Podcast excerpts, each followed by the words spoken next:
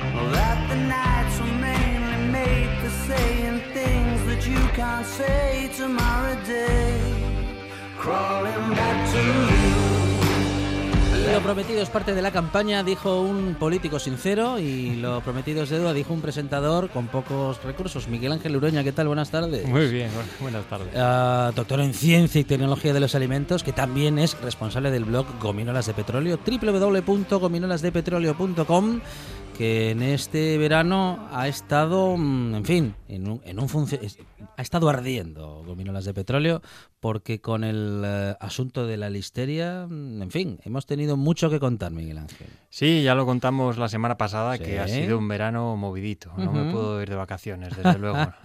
Ay. Bueno, um, en todo caso, uno se va de vacaciones para que luego eso de la vuelta al cole sea otro lugar común. uh, pero bueno, hay muchos lugares comunes que son incluso necesarios, Miguel Ángel, recorrer y volver a recorrer, porque hablamos de la alimentación de los niños y también mm, tan o igual de, de- importante, ¿no? Que la alimentación es la cultura alimentaria, la que se va también formando en los comedores escolares, por ejemplo. Desde luego, sí. Pues mira, empieza, estamos en la vuelta al cole y ya como viene siendo casi tradición, pues toca hablar de alimentación infantil, porque es todavía muy necesario. Y bueno, es ahora cuando llegamos frescos del verano y parece que le prestamos más atención a ciertos temas. Este es uno de ellos. Sí. Así que bueno, aprovechamos a ver si todavía hay gente ahí atenta a este asunto. Bueno, eh, la alimentación infantil, ese gran desconocido. Pues bueno, afortunadamente yo creo que cada vez se habla más sobre ello y- más y bien. Y, pero bueno, por otra parte es verdad que todavía se ven auténticas barbaridades. Eh, pues este mismo verano, pues Sí. claro, yo me voy fijando por ahí cuando Usted, voy. uy, Miguel Ángel se fija.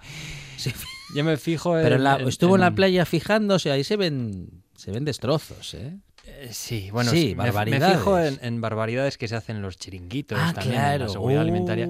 Pero también, en- Usted sabe que desde que le conozco hago lo mismo. bueno, a mí a veces me da miedo. Cada vez como menos pinchos. Miguel Ángel. Ay. No, hombre, no se trata de eso, Sí. no se trata de eso. A ver. No, pero bueno, que también hay, pues sí, situaciones en las que dices, madre mía, cuando ves, eh, pues eso, algunas familias que, pues, eh, malos tratos entre, bueno, Mm, entre mm. comillas y, sin comillas, a Sí. la hora de comer, sobre todo. Porque, hombre, que coman un helado en verano es normal. Mm. Y bueno, yo también lo hago. Bueno, Sí. yo no como helados muchos porque no me gustan. Bueno, yo creo que no me he comido ni uno. Vamos, no es que no me gusten, es que prefiero otras cosas. Pero vamos, que mis hijas comen helados Sí. y no pasa nada. Eh, siempre que tengamos claro, pues que son, bueno, pues eh, productos para, bueno, casos puntuales y ya está, y no pasa nada. Eh, lo que más eh, me- miedo me da, digamos, lo que más me asusta es el trato, el trato a la hora de dar de comer, porque hablamos mucho de qué se puede comer y qué no se puede comer, pero yo creo que a veces, a menudo, se nos olvida, pues eso, eh, de qué forma les damos de comer. Cómo tenemos que comerlo y cómo tenemos que enseñar a comer. Eso es, eso es. La educación en general, lo que decías al comienzo, pues un poco de cultura eh, alimentaria, pero no en no centrándonos solo, que parece que se nos va un poco el, el punto de mira. Parece que ahora solo nos fijamos en la cantidad de azúcar que tienen las cosas y en si tienen aditivos, en si son procesadas o no. Y se nos olvidan otras cosas que son tan importantes o incluso más, que es pues eso, el, el alimentarse de forma natural, me refiero no a, a los productos, sino a, a la forma en la que comemos, de forma, bueno, pues sin, eh, sin artificios, sin, sin obligaciones, sin cómete la fruta, venga, cómete la fruta, que si no, no vas a comer nada Mm. que si no, no tienes postre, que si no, no vas al parque, y venga con la fruta para acá, y venga con la fruta para allá, y mi hijo es que no come fruta, y hombre, sí, la fruta es muy saludable, Mm. pero no se trata de torturarles para que coman fruta. Claro. De hecho, es que suele ser contraproducente. Mm. Si no, bueno, si les obligamos, si les Sí. coaccionamos, si les chantajeamos, pues al final odian la fruta, claro. Mm. Es, eh, es la causa de todos esos malestares para un niño. Y bueno, pues eh, lo primero que deberíamos preguntarnos es si queremos que coman fruta, somos nosotros, comemos fruta delante de ellos, eh, bueno, practicamos eso de alimentarnos saludablemente o decimos eso de que tengo que, para que mi hijo no coma galletas, dejar de comerlas yo. Hombre, pues sí. Pues igual sí. No, Mm. tiene- no puedes decir, bueno, es, es un poco contradictorio eh, decirle a tu hijo que no comas galletas mientras las estás Mientras estoy tú. mojando una... Sí, iba a decir una marca. Bueno, bien. Y no se trata de decir a los padres o a las personas que tienen menores a su cargo, lo estás haciendo mal, eres un mal padre o eres un mal abuelo. No se trata de eso ni mucho menos, que cada vez que se habla de estos temas, pues siempre hay personas que se ofenden. Se trata de mostrar, pues, eh, eso, alimentos o productos que no son saludables para que la gente sepa identificarlos, de mostrar actitudes que no son adecuadas para que también sepamos identificarlas y tratemos de evitarlas porque bueno, pues eh, no siempre tenemos los conocimientos, a veces o no nos damos cuenta. En lo que respecta a los alimentos, pues estamos acostumbrados a la publicidad, por ejemplo, que nos dice lo que le tenemos que dar de comer a nuestros hijos desde el momento en el que nacen, pues eh, bueno, pues con las eh, eh, papillas, por ejemplo, infantiles, parece que si no le damos papilla de comer a un niño eh, no sabemos qué se le puede dar. Los potitos, lo mismo. Eh, pues ya lo decimos siempre, mi primer yogur azucarado, mi primera galleta. Luego pasamos a los preparados, eh, bueno, pues eh, a las leches de crecimiento. Parece que son todo productos específicos para niños que son, suelen ser además insanos, suelen tener mucha cantidad de azúcar sobre todo. Y bueno, pues en este aspecto se trata tan de una cosa tan sencilla como darles de comer alimentos, alimentos saludables y ya está. Y tratar de eliminar o que coman, eh, bueno, pues lo menos posible productos insanos, pues como leches azucaradas, lácteos azucarados, galletas, bollería, refrescos y este tipo de cosas. En lo que respecta a la actitud, a cómo debemos darles de comer, pues a veces estamos acostumbrados a eso, a ese trato, porque nuestros padres lo hicieron así, o porque nuestros abuelos lo hicieron así, o porque la gente que me rodea lo hace así, y no nos damos cuenta de que eso no siempre está bien. Pues eh, ya digo siempre que afortunadamente, pues cada vez hay más rechazo en- hacia el, el maltrato de un hombre a una mujer, por ejemplo, humillaciones o maltrato físico, pues está muy mal visto ya por la sociedad, afortunadamente. Pero lamentablemente todavía esto es algo que se ve con mejores ojos cuando se trata de un adulto hacia un niño, cuando bueno, pues se le da un cachete a un niño porque si no no va a aprender o se le grita o se le amenaza o se le coacciona de alguna forma. Que no digo que haya que decirle hijo, por favor, deja el cuchillo encima de la mesa o, o juega mm, con el cuchillo mejor en tu cuarto. No, no, ni mucho menos.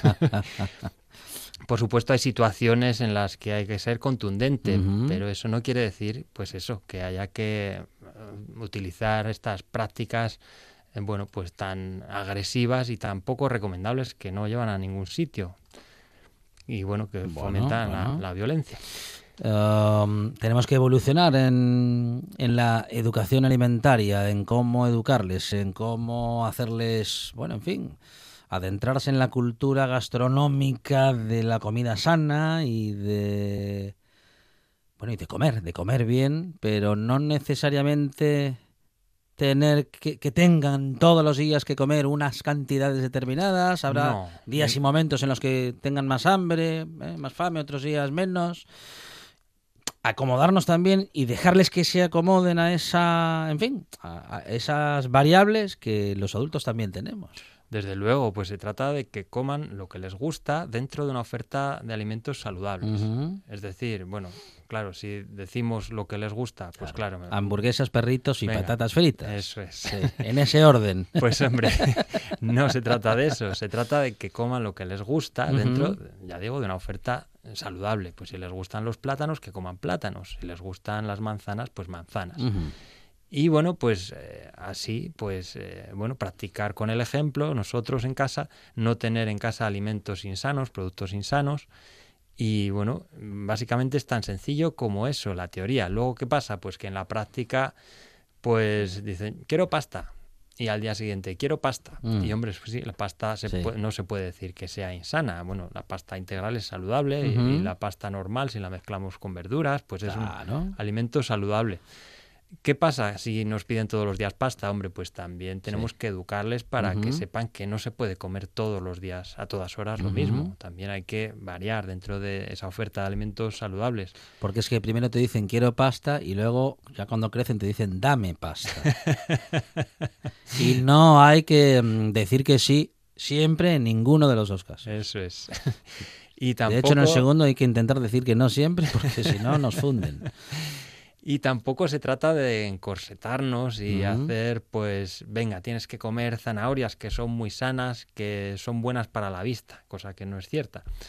Eh, bueno, pues no, si no les gustan las zanahorias, pues pueden comer mil cosas diferentes. Pues no a todos nos gustan todos los alimentos. Hay personas a las que no les gusta, yo qué sé, la coliflor y no comen coliflor y no pasa nada. Eh, nadie se pone naranja por comer zanahorias, ¿no? Pues bueno, tienen carotenos, Sí. pero bueno, esto de las... Yo es O- que... O, si se come mu- mucha, mucha zanahoria, sí. Nos A ver, lo que suele Donald Trump comerá muchas zanahorias.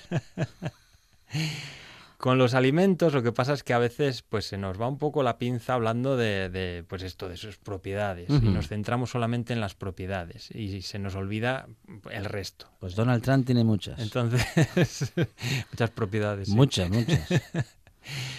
Entonces, hombre, a mí no me gusta hablar de eso porque, bueno, pues se desvía un poco el foco. es verdad que, bueno, pues eh, hay alimentos que tienen compuestos que son necesarios para, bueno, pues por ejemplo, cuando se dice eh, los yogures son buenos porque ayudan a tus defensas.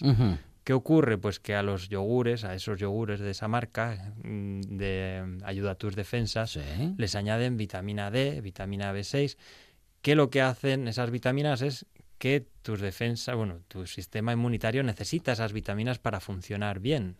Eso no quiere decir que si tiene más vitaminas de esas vaya a funcionar mejor. Lo que significa es que si no las tiene no va a funcionar bien.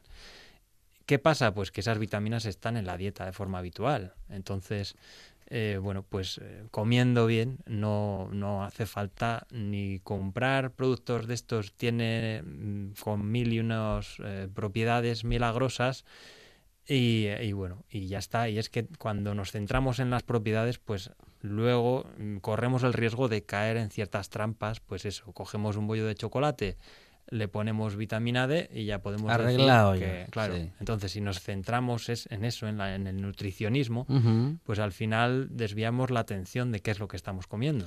¿Hacemos mucho esto? En los últimos años nos hemos eh, acostumbrado a mirar la- lo nutricional y no otras cuestiones, en fin, más importantes y mucho más amplias, digamos, ¿no? Respecto de nuestra alimentación. Sí, totalmente. Es lo que hace la publicidad. La publicidad lo que está logrando es, eh, bueno, por una parte que nos centremos en eso, en las propiedades, en el nutricionismo, porque es de lo que aprove- ¿Cuántas lo que se calorías tiene y cuántas no? ¿Cuántas grasas? Eso es. ¿Azúcares o azúcares añadidos?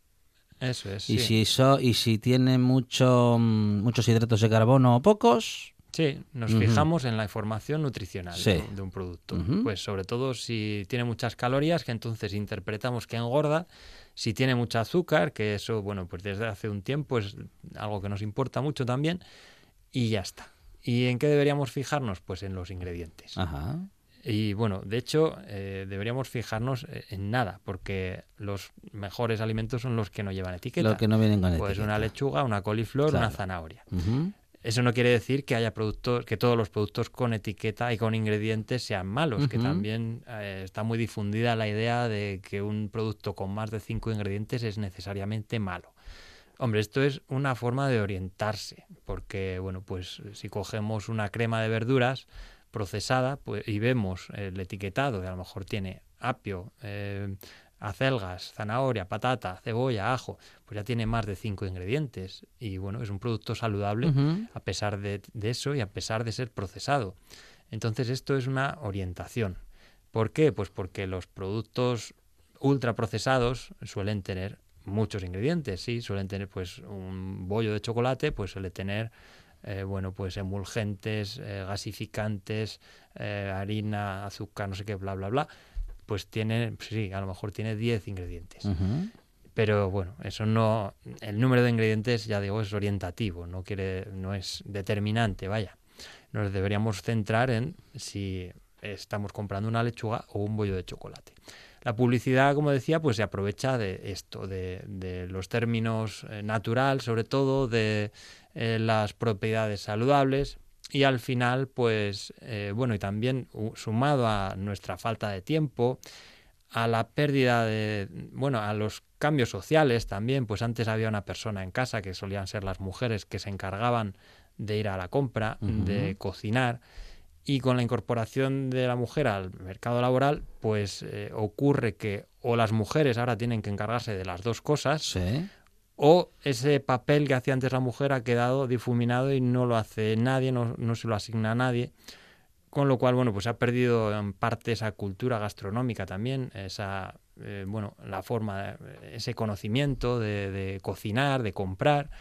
Y bueno, pues hay muchas personas, sobre todo de generaciones eh, venideras, digamos, pues personas de 20, 30 años, que no saben comprar, no saben hacer la compra, que no saben cocinar y eso dificulta el alimentarse correctamente. Pues eh, ahora están muy de moda, por ejemplo, las aplicaciones para el móvil que te dicen si un producto es saludable o no. Escaneas el código de barras con el móvil y te dicen si es saludable o no. Pero ¿con qué parámetros? Pues con los ingredientes y, y con la información nutricional. ¿Es suficiente? Bueno, no siempre, no siempre, porque además, eh, pues esta información eh, suele estar basada en bases de datos que atienden a criterios muy discutibles, pues a criterios que a veces eh, consideran que los aditivos son malos Sí. O que los productos ecológicos son mucho mejores o cosas así. Entonces, bueno, pues no siempre son, bueno, de hecho hay muchas aplicaciones de estas que no hay por dónde cogerlas, que eso pues fomentan el miedo hacia los mm, aditivos, hacia ciertos ingredientes cuando no hay ningún fundamento para ello. Y bueno, eh, es tan sencillo, hombre, es- yo entiendo que es complicado a veces distinguir lo saludable de lo insano, sobre todo por, bueno, por nuestra falta de conocimientos y por eh, la influencia de la publicidad que nos despista y nos hace pensar que lo saludable no lo es y al contrario. Por ejemplo, n- pues nos preocupamos de no comas naranjas por la noche que te van a sentar mal, pero mientras tanto nos metemos para el cuerpo 20 galletas que tienen vitamina C. Y bueno, pues eh, al final estamos muy despistados y necesitamos estas herramientas que ya digo no siempre son de fiar y que bueno, pues no es algo tan complicado y que bueno, hay que educar en esto, claro, evidentemente, si no estamos muy perdidos y acabamos utilizando pues estas herramientas. Pero con unas sencillas, unos sencillos conocimientos, pues yo creo que no serían necesarias. Vamos, a veces me pasa que pierdo un poco la perspectiva también, claro. Ya mm, a veces dices, pues, ¿qué es lo que sabe la gente de AP? ¿Qué es lo que no sabe? Y a veces también te sorprende, pues, mm, yo qué sé, a la hora de escribir un artículo, en mi caso, a lo mejor hablo de las motas blancas que tiene el jamón. Y hay gente que te dice, bueno, eso lo sabe todo el mundo. y hay gente que te dice, no lo sabía. Entonces, hay campos en los que la sociedad está muy polarizada. Hay, hay Bueno, las motitas blancas que tiene el jamón, yo voy a decir dos cosas, sal o grasa. Pues son proteínas, son O sea, grasa. es aminoácidos. No, no, Mm, son No, eh, son aminoácidos que, bueno, con la maduración del jamón, pues eh, digamos que las proteínas se van rompiendo ajá, y van precipitando, se van uniendo y, y forman cristales. vale. Y bueno, pues nada, los podemos comer sin ningún problema. En el queso también ocurre, por lo mismo. Pero se ve menos porque ya es... En los quesos curados sí, se ve, pero vamos, que vamos, se nota sobre todo en, en Sí. la boca. Pero bueno, eso, que hay cuestiones que parece que, bueno, a todo el mundo le parecen obvias y esas mismas cuestiones a otras personas les parecen asombrosas. Y con la nutrición ocurre lo mismo. Pues, eh, bueno, pues parece que a veces piensas que todo el mundo sabe ya que las bebidas energéticas, entre comillas, son muy malas porque tienen mucha cafeína y mucho azúcar, porque lo repetimos mucho, porque se publica mucho en la prensa. Bueno, en la prensa, en muchos blogs, más que en la prensa. Sí. Y luego te das cuenta de que hay muchas personas que todavía no lo saben. Y de hecho hay muchos adolescentes que beben estos, estos mejunjes incluso para desayunar. Que bueno, pues es algo a tener en cuenta. Es eh, los niños y adolescentes consumen una enorme cantidad de azúcar. Si tuviéramos que centrar la atención en, en bueno, qué es lo que hacemos mal a la hora de alimentarnos en el sentido de los alimentos concretos, pues sí, es en el azúcar en lo que deberíamos centrarnos, galletas, bollos de chocolate, lácteos azucarados, bebidas refrescantes, sobre todo en adolescentes. Eh, consumen entre uh, alrededor de 50 gramos diarios de azúcar, cuando deberían consumir entre 25 y 45 como mucho, o sea, menos de esa cantidad. No significa que esto sea eh, llegar como una recomendación, sino menos de esa cantidad. Y bueno, pues eh, mm, esto es algo que está llegando a ser preocupante. Recordemos que en torno a un 40% de la población entre 6 y 9 años sufre exceso de peso, es decir, sobrepeso u obesidad, que la obesidad, los índices de, obes- de obesidad se han multiplicado por 40 en los últimos 10 años y no, al revés, eh, por 10 en los últimos 40 años, si no sí que sería preocupante. Sí. Y bueno, pues esto lleva a situaciones eh, que no eran habituales en, en población de corta edad, pues a sufrir diabetes con, bueno, en la adolescencia y eso a la larga pues deriva en enfermedades, mm, bueno, metabólicas, eh, bueno, como la diabetes y, y como otras enfermedades que, que pueden llevar a la muerte, pues enfermedades cardiovasculares y este tipo de cosas. Y bueno, pues eh, ahí está, esto se va arrastrando normalmente durante toda la vida, no, por, no solo porque esas enfermedades suelen ser más o menos crónicas, muchas de ellas, sino porque están ligadas a, una mal- a, un- a malos hábitos que se adquieren a edades tempranas y luego son muy, muy difíciles de corregir. Es muy importante entonces si es, eh, bueno, eh, voy a decir una, una obviedad, ¿no? Pero es realmente importante todo lo que educativamente hablando en, el, en asuntos gastronómicos, en asuntos de alimentación, hagamos con niños y niñas, bueno, pues a corta edad, ¿no? De- de- desde su nacimiento hasta los 8, 9, 10 años, bueno, y, ma- luego. y más allá, pero sobre todo en esa edad, ¿no? Hasta, bueno, en fin, Sí. hasta los primeros años antes de la adolescencia, porque todo lo que hayan adquirido en cultura gastronómica determinará su futuro en este apartado. Desde luego que sí, y a veces, bueno, hay que empezar desde el primer día, desde el primer día del nacimiento ya, pues, eh, bueno, como padres plantearse una nueva mm, vida, digamos, pues, eh, bueno, tienes hijos, pues, eh, bueno, hay que cambiar el chip, Claro, ya no claro. puedes eh, fumar delante de ellos, no deberías, Sí. Eh, sería recomendable dejar de fumar, o, Por pues, ejemplo. bueno, alimentarse correctamente y todas estas cosas. Bueno, y bueno, lo que pasa es que ya decía antes que la publicidad pues nos eh, confunde un poco. Al- luego pues empiezas a darles productos porque no sabes muy bien cómo hay que hacerlo. Si quieres que coman fruta hay que enchufarles un zumo de estos con en la boca así, flash.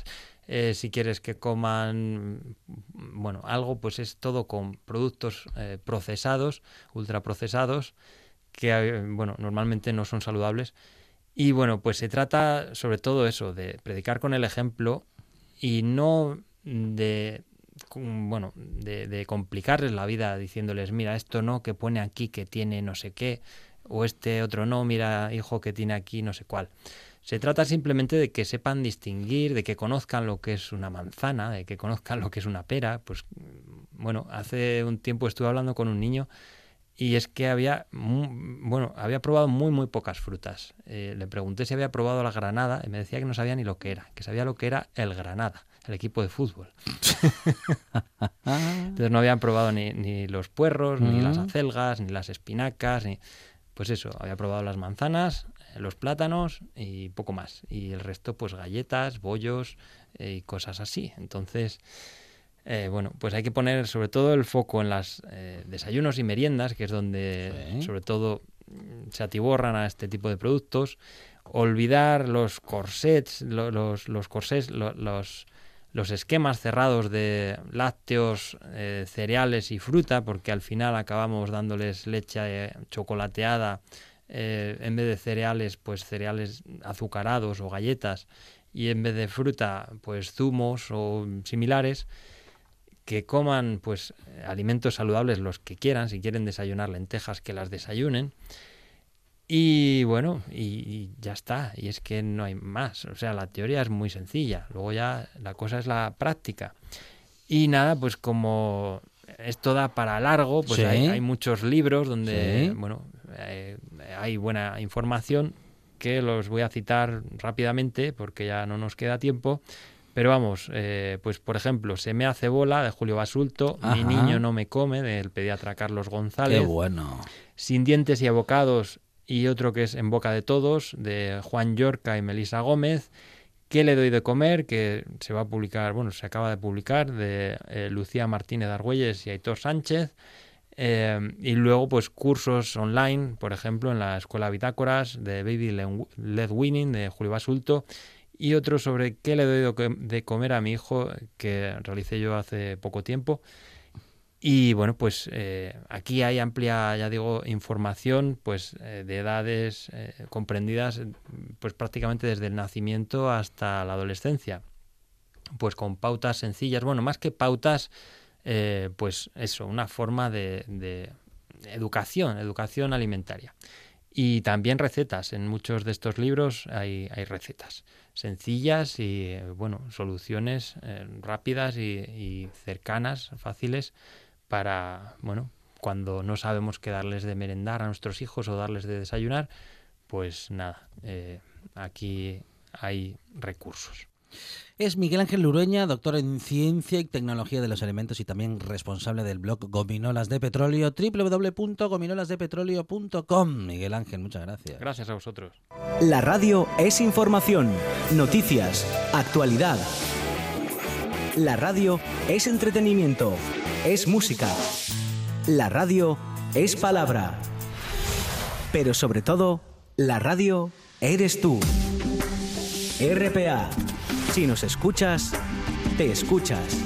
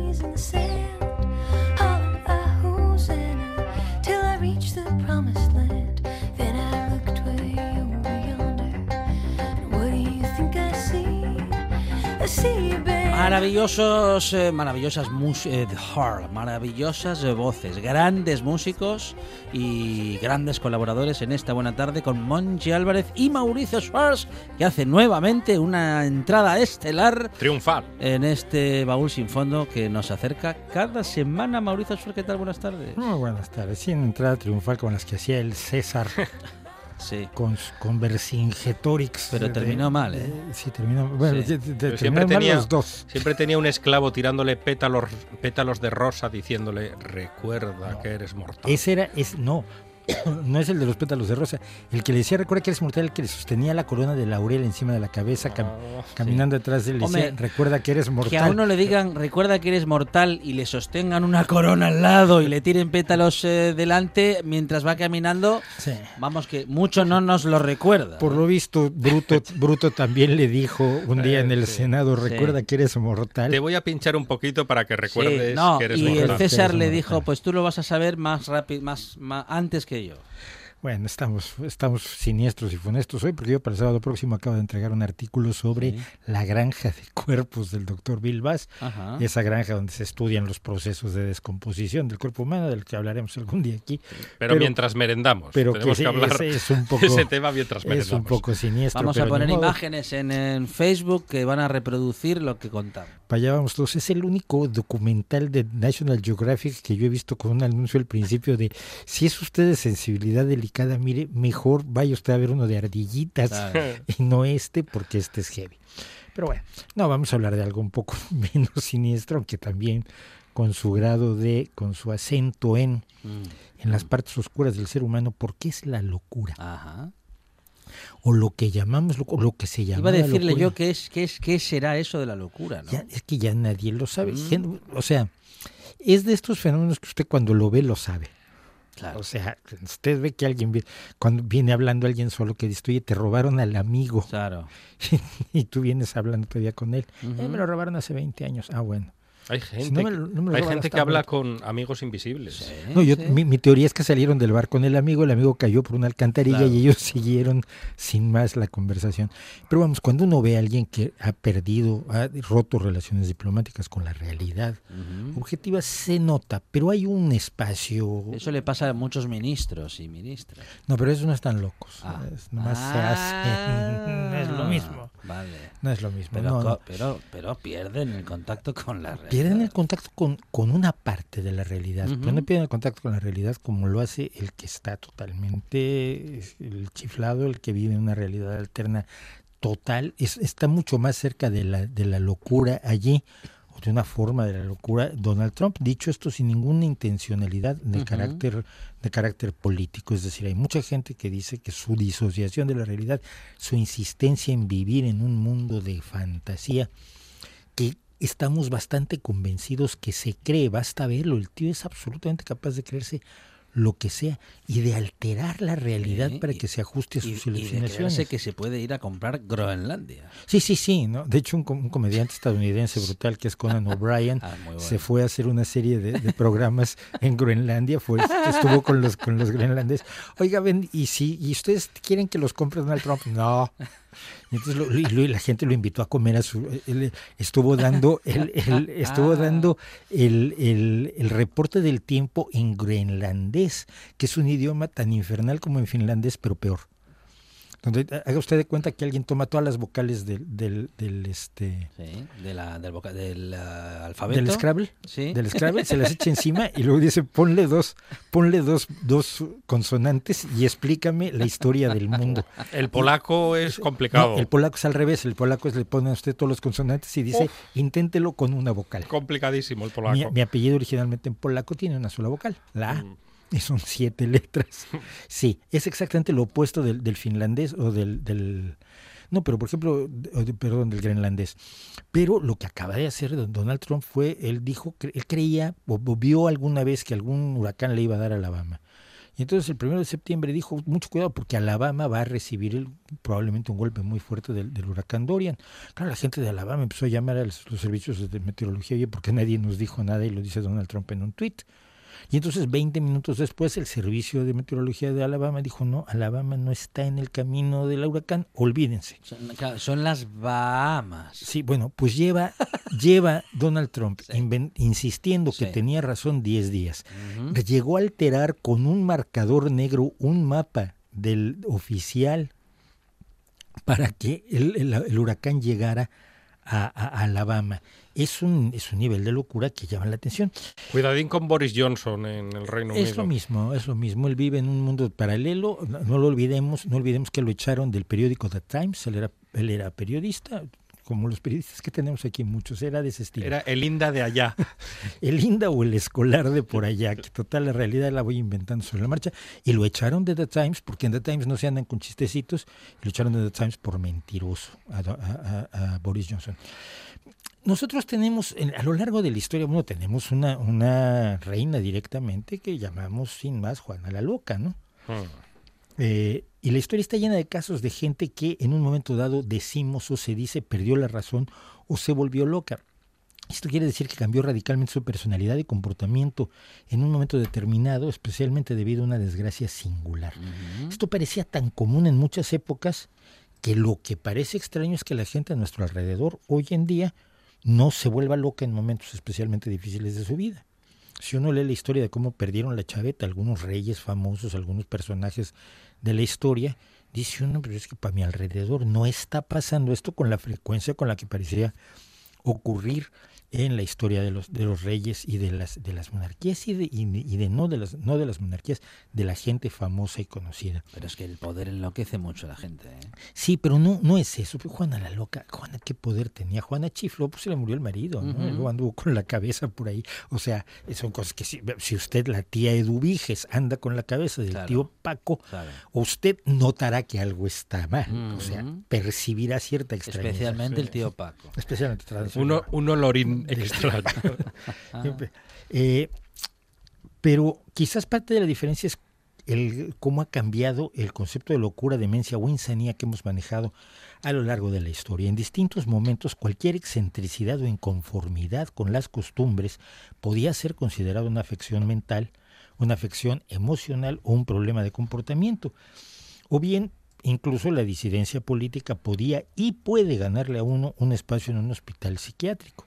Usted sabe, por ejemplo, que si es musulmán en China, pues lo reeducan para Ah, que no lo sea. ah, ¿sí? Ah, sí, sí, sí, sí, lo llevan a un campamento de reeducación y ¿qué cree usted? Funciona. Por lo menos usted deja de decir que es musulmán a mucha velocidad. Eh, la rebeldía, la originalidad, la inquietud intelectual, preguntar demasiado, desafiar a la autoridad y otros comportamientos que hoy consideramos normales, en un momento dado o en algunos momentos y lugares fueron considerados como patologías. Mientras que arranques psicopáticos como los que caracterizaron, según cuenta la historia, a Herodes el Grande o a Calígula o a Nerón, parecían lo más común entre los monarcas de la época. Decidió matar a todos los que tienen un- una ceja más larga que la otra. Ah, bueno, pues es normal, es el reino. Y con eso lo resolvían. Siempre viene al caso recordar que la enfermedad mental, entre comillas, que llevó a Freud a crear todo el edificio del psicoanálisis, hoy en absoluta desgracia, eh, que hoy se considera totalmente fuera de la ciencia, el psicoanálisis, pero sin más. Pero esa, esa afección mental que afectaba a tantas mujeres en ese momento ni siquiera existe, y es la histeria. Histeria que viene del griego histeros, que quiere decir inflamación del útero. Se calculaba que a las mujeres, las mujeres se comportaban raro porque se les inflamaba el útero. Y entonces pues, se desmayaban y pasaban todas estas cosas que pasaban en el siglo XIX, que dejaron muchas de ellas de pasar, primero que nada cuando se les empezó a reconocer como seres humanos normales en la Europa central, pero sobre todo cuando les quitaron el corsé, que al parecer les causaba algún problema de, de falta de, de aliento. Intenta usted apretarse para no poder respirar y va a ver cómo siente que le falta el aire. Eh, pero la flexibilidad que ha llevado a que se cuestione la idea misma de la locura o de la enfermedad mental ha llevado a que algunas personas se pregunten si el loco no es simplemente una persona normal con una visión distinta pero perfectamente legítima de la vida y si tratarlo no es una interferencia indebida con su libertad de ser extraño, cosa que también se desborda de la realidad cuando tenemos gente y recientemente acabamos de pasar otra tragedia similar cuando alguien con un claro problema de esquizofrenia es el entregado a su familia y un día en un brote psicótico pues asesina a sus, a sus propios familiares, ¿no? O sea, allí no es, oye, tienes que respetarlo porque piensa distinto que ha matado a su madre. No, no estamos, eh, no es un tipo de, de visión no, distinta de la, de la realidad que merezca ser respetada, ni mucho menos, porque cuesta vidas y cuesta muchas tragedias familiares que vemos continuamente. Eh, hay al menos un criterio que permite determinar si el comportamiento, razonamiento, emociones y sentimientos de una persona son normales o patológicos. Y esto es cuando le provoca a la persona un notable sufrimiento. Por ejemplo, los esquizofrénicos que escuchan voces y voces que les dicen que hagan cosas que no deben o que les hablan mal de la gente a su alrededor, sufren enormemente. si está sufriendo no es una cuestión normal. El sufrimiento es algo contra lo que los seres humanos normales tratan de luchar y de evitárselo a uno mismo y a los demás. Para eso inventamos, entre otras cosas, la medicina. Eh, si, si le permiten si lo que está sufriendo le impide llevar una vida razonablemente satisfactoria o le hace poner en peligro su propia vida o la de quienes están a su alrededor, hay que intervenir. Por supuesto, entre una normalidad ideal y una locura desgarradora, lo que decíamos al principio, pues hay una frontera tenue, una frontera nebulosa, gris, una gama de situaciones intermedias que la psicología y la psiquiatría todavía hoy están tratando de desentrañar y de delimitar. El ejemplo más claro al que se enfrentan los profesionales de la conducta y de la mente es, sin duda alguna, lo que llamamos esquizofrenia. La esquizofrenia es una forma de psicosis en la cual el paciente interpreta la realidad anormalmente. Es como si estuviera en un viaje de ácido permanente. De hecho, algunos científicos han considerado que el LSD es una forma de estudiar, el, uso del LSD puede ser una forma de estudiar la esquizofrenia. Eh, la persona interpreta la realidad anormalmente, sufre profundos cambios en su personalidad, se retrae, sufre fuerte ansiedad y suele experimentar alucinaciones, ve, escucha, huele, eh, prueba cosas que no están allí, tiene ilusiones, tiene la sensación y temor de estar controlado por fuerzas externas, su habla, su pensamiento y su comportamiento son desorganizados y con frecuencia impredecibles y violentos. Y lo que hoy llamamos esquizofrenia, que antes no le llamaban así, lógicamente, lo podemos ver en textos a lo largo de toda la historia humana, comenzando por un antiguo libro egipcio. Esto es interesante. El libro del corazón de los antiguos egipcios describe a ciertas personas que hoy cualquier clínico psiquiátrico medianamente listo lo ve y dice, esta persona padeció una esquizofrenia de, de, de características del libro. Junto con otros trastornos mentales, el problema es que la esquizofrenia se consideraba producto de la posesión por parte de espíritus malignos. De modo que el tratamiento durante cientos de años era eh, exorcismo. El exorcismo, ah, efectivamente. Y la expulsión de tales espíritus por los más diversos medios. Algunos de los con agua bendita. A veces con agua bendita, a veces aporreándote hasta Eso iba a decirle, a, palos. O se iba el espíritu malvado o, te, ibas o, se iba el tuyo. Claro, claro. ¡Abandona ese cuerpo! Dios mío, este hombre, este, y, y, y, y hicieron el, el, exorcista sin él. por favor, si alguien piensa... Estoy hablando en polaco. Estamos en tiempos de remakes cinematográficos, así que no olvide usted, si está escuchando este programa, avísele a los directores de Hollywood que tenemos al exorcista del siglo XXI. O a la niña. o a la niña del... Pero no me da usted tanto. lo veo más de sotana. Ah, sí, me ve con la sotana. Directamente. Ah. Directamente, sí. No olvide usted que yo hice radionovelas alguna ocasión haciendo papel de obispo. Ah, pues le, pega ahora que. sí, ahora, ahora de pronto me pega. Ahora le pega, de, arzobispo, de arzobispo. Ah. que hablan mucho últimamente los arzobispos. Bueno, pues cuando fallaba todos los exorcismos que usted acaba de escuchar, eh, y, sin embargo la persona sobrevivía al exorcismo, el paciente podía ser internado en alguna institución de las que empezaron a surgir en la Edad Media. Antes la familia tenía que cargar con él con el esquizofrénico y que son los antecedentes del asilo de lunáticos o manicomio de años postreros.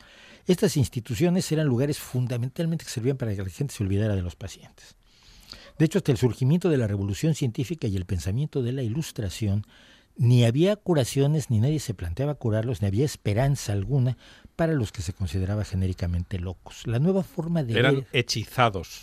hechizados o, o enloquecidos o lunáticos, eh, como fuera, hasta que no surgió esta nueva forma de ver el universo hace 400 años, se empezó a sugerir la idea de que la locura era una enfermedad de la mente y el espíritu, como otras eran enfermedades del cuerpo, y si así era el caso, entonces podían y debían tratarse médicamente. Esta visión cristalizó apenas en 1837. Imagínese usted lo pesado que debe haber sido esquizofrénico antes de 1837. Yo debo decir que tengo amigos que son, tienen brotes esquizofrénicos, que, que- pero que están bajo control.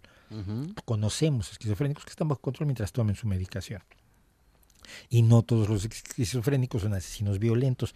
También esto hay que tenerlo muy claro. En 1837, el psiquiatra inglés W.A.F. Br- W.A.F. Brown sugirió que los trastornos mentales se relacionaban con problemas orgánicos en el cerebro. Eh, fue el primero que pensó que, así como la digestión es producto del aparato digestivo, la mente era producto del cerebro. 50 años después, en 1887, el alemán Emil Kraepelin acuñaba el término dementia precox o demencia precoz para los trastornos y que en 1911 su colega sueco Eugen Blücher llamó finalmente esquizofrenia. Hasta 1911, hasta hace 100 añitos y poco más, la enfermedad no tenía ni siquiera un nombre con el que nos pudiéramos entender todos. No fue sino hasta el inicio de la década de 1980. Ya habían nacido muchos de ustedes. No finjan que son de la época del reggaetón, pues no les creo. No fue sino hasta el inicio de la década de 1980, con las nuevas herramientas de estudio del cerebro y surgimiento de las neurociencias, que empezó a recopilarse evidencia de que, como había sugerido Brown, la esquizofrenia es una enfermedad física y el cerebro de quienes la padecen es mesurablemente distinto en estructura y funciones de quienes no tienen la enfermedad. Una de las diferencias es la pérdida de hasta el 25% de la materia gris del cerebro, especialmente en los lóbulos temporales, los que tenemos a los lados de la cabeza, eh, y el frontal, que es que está precisamente detrás de nuestra frente. A mayor pérdida de tejidos, mayores son los síntomas de la enfermedad. Los estudios funcionales también han determinado que la señalización incorrecta por parte de los receptores del glutamato, que es un neurotransmisor de nuestro sistema nervioso, un neurotransmisor muy importante, podría ser un importante factor en la enfermedad. Identificar una enfermedad y describirla es una cosa, otra cosa es curarla o tratarla. Aunque hay todavía grandes interrogaciones respecto de la enfermedad, desde la década de 1950 con la introducción de la toracina, ha ido desarrollándose una variedad de medicamentos llamados antipsicóticos que permiten liberar al paciente de los peores síntomas de su afección, permitiéndoles llevar vidas felices y productivas. Los antipsicóticos alteran la química cerebral y permiten reducir o eliminar las alucinaciones, delirios y problemas del pensamiento, además de reducir la ansiedad que suele padecer la víctima de esquizofrenia.